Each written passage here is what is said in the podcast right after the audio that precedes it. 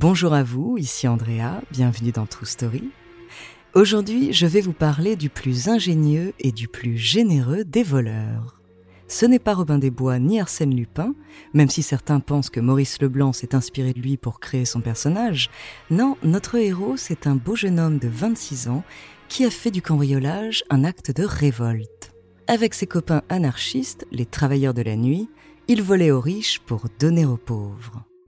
Et grâce à son humour et ses idées dans l'air du temps, le gentleman cambrioleur est devenu un héros populaire. Son nom, Alexandre Jacob. Alors, sans effraction, découvrez sa true story.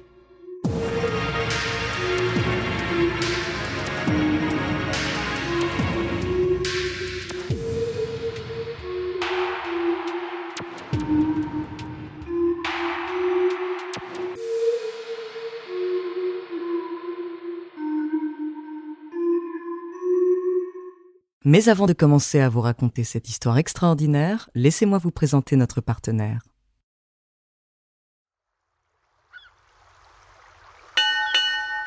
Sur le port de Marseille, un navire s'apprête à lever l'ancre. À son bord, un jeune garçon d'à peine 13 ans regarde déjà l'horizon. Il s'appelle Alexandre Jacob, il a été engagé comme mousse et il s'apprête à découvrir le monde comme il l'a lu dans les livres de Jules Verne et surtout comme son père Joseph, un ancien marin, qui se réjouit que son fils ait choisi de suivre la même voie.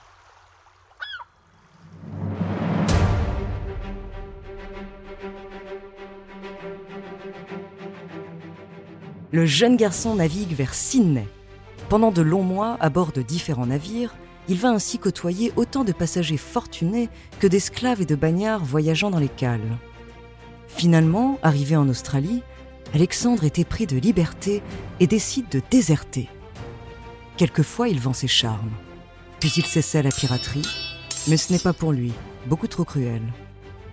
Après trois ans en mer, il se dit qu'il a vu le monde et qu'il n'est pas beau. Alors en 1897, âgé de 18 ans, il rentre à Marseille et abandonne définitivement la marine.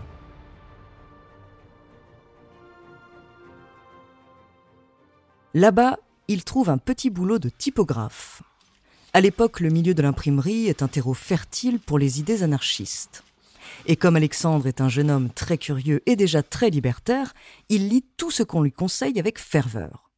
Il se rend à des conférences, fréquente d'autres militants et des militantes aussi, puisqu'il rencontre une certaine Rose avec qui il va vite s'installer. À cette période, la commune de Paris est encore dans les esprits. Pour rétablir la justice, certains anarchistes usent de tous les moyens, comme des vols, meurtres et autres actes terroristes. Évidemment, cela leur vaut d'être réprimés tout aussi violemment. Alexandre Jacob n'est pas de cette mouvance-là, mais la police ne fait pas dans le détail. Et après avoir été fiché en tant que militant à cause de ses fréquentations, il est accusé d'être impliqué dans une affaire d'explosifs et une des rares preuves avancées, c'est qu'il possède un livre sur le sujet. Malgré l'absurdité de la situation, Jacob va faire six mois de prison.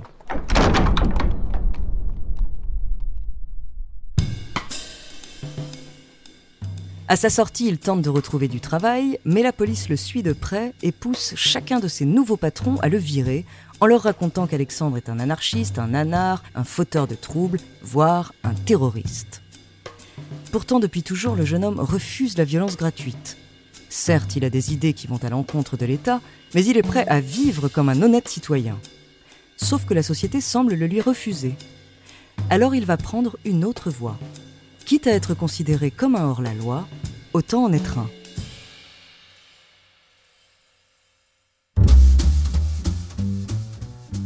Une opportunité se présente le 31 mars 1899. Avec deux amis et son père, Alexandre monte un coup très audacieux les quatre compères se déguisent en inspecteurs et commissaires de police avec tous les accessoires de rigueur, presque plus crédibles que de vrais policiers. Ils se rendent au Mont de Piété, là où on dépose ses objets de valeur quand on est en manque de liquidité. D'abord, les quatre imposteurs informent le prêteur sur gage qu'ils doivent examiner son dépôt pour une affaire de recel. Au bout de quelques minutes, ils tombent sur une montre qui serait soi-disant celle d'une personne impliquée dans un meurtre. Pas le choix, les policiers doivent confisquer tous les biens du commissionnaire. Ce sont maintenant des pièces à conviction. Pendant trois heures, ils font l'inventaire de tout le fonds de commerce, ils étiquettent et emballent. Une fois cette formalité remplie, ils embarquent le pauvre monsieur au palais de justice où il devra faire sa déposition. Les quatre policiers s'éclipsent et lui attend.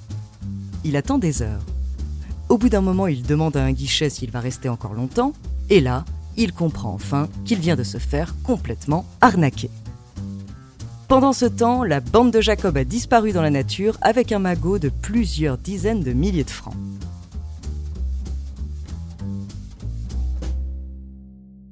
Le fait divers est raconté dans le journal du lendemain, celui du 1er avril, un beau poisson qui fait bien rire les Marseillais.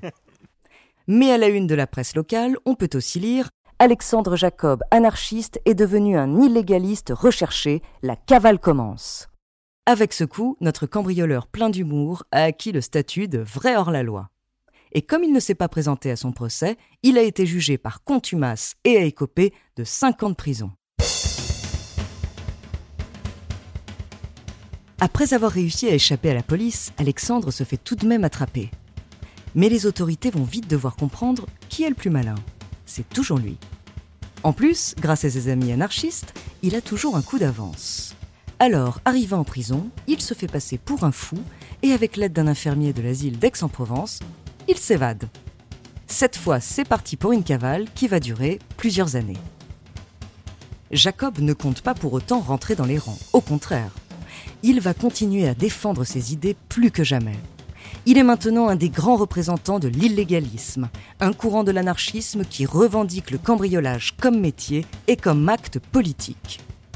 Grâce aux fruits de son travail, il va trouver les moyens de diffuser ses théories, de financer d'autres journaux partisans et de redistribuer les richesses que, selon lui, les bourgeois ont spoliées aux pauvres.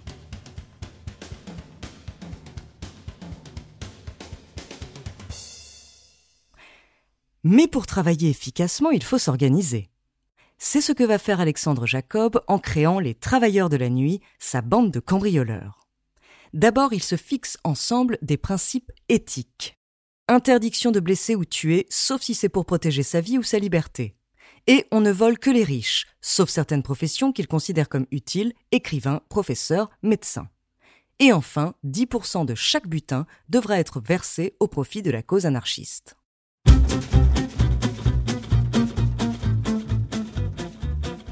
En plus de ces principes moraux, les travailleurs de la nuit mettent en place une logistique sans faille. Déjà, pour savoir qui cambrioler et quand, ils suivent les tuyaux de leurs informateurs. Un boulanger qui apprend que telle famille de notables est partie en vacances, ou un ouvrier qui connaît les jours d'absence de son patron.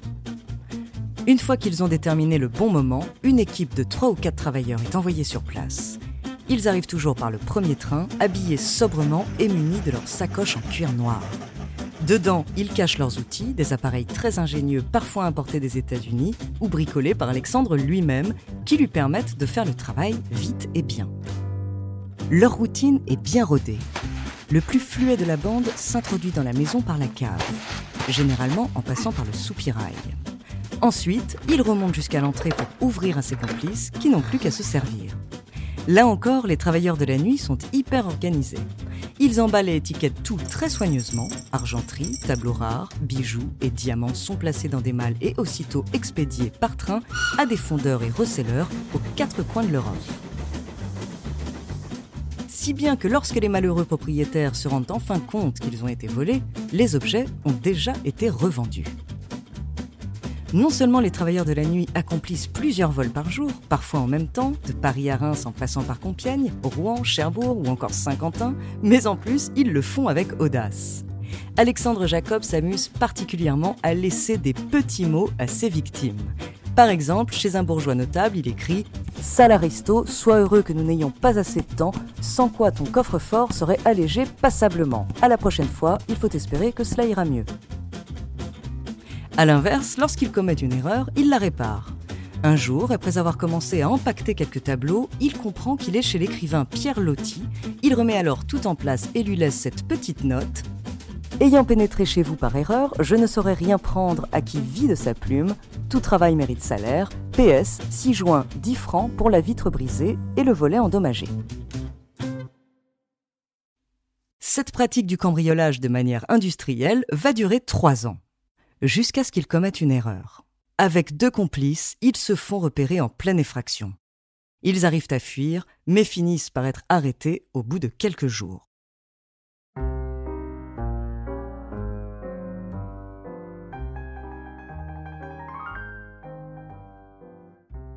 Deux ans plus tard, après de longs mois en prison, Alexandre Jacob est enfin jugé. Il est accusé de plus de 150 casses alors qu'il en a sûrement commis près de 500 en réalité, pour un butin total équivalent à environ 15 millions d'euros. Malgré la règle des 10%, lui reversait toute sa part à la cause anarchiste ou à sa mère qui redistribuait ensuite l'argent à des œuvres de charité. Lors de son procès, la presse et le grand public ne s'y trompent pas. Même si le personnage a été diabolisé par la bourgeoisie, Alexandre Jacob est un homme sympathique, drôle et malin. Il assume tout ce qu'on lui reproche et profite de cette tribune pour faire le procès de la société. Malheureusement, ses petites phrases et son éloquence ne suffiront pas à lui éviter la condamnation. Il échappe à la peine de mort, mais il est envoyé au bagne où il a peu de chances de survivre.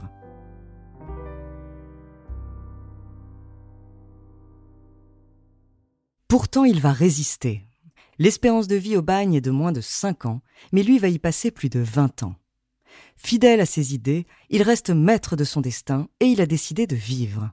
Alors il tient bon. Tous les mois, il écrit à sa mère, qui l'aide à se défendre, à dénoncer les conditions de détention ou à trouver des moyens de s'évader. C'est finalement le journaliste Albert Londres et sa campagne contre le bagne qui vaudront à Alexandre d'être rapatrié en France.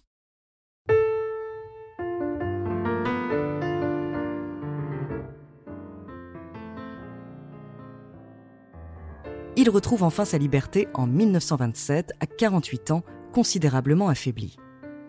Impossible donc de recommencer à vivre de l'arsen. Il quitte alors Paris et s'installe en Touraine, où il devient Marius Jacob, vendeur ambulant. Durant les années qui vont suivre, il s'éloigne relativement du milieu anarchiste, mais il tentera tout de même de prendre part à la Révolution espagnole, sans être pris au sérieux cependant, et il hébergera des résistants pendant la Seconde Guerre mondiale. Dans les années 50, à plus de 70 ans, il sent son corps le lâcher, mais il refuse de se laisser dépérir plus longtemps. Il met fin à ses jours en 1954, et même face à la mort, il aura toujours vécu comme un homme libre, maître de sa vie.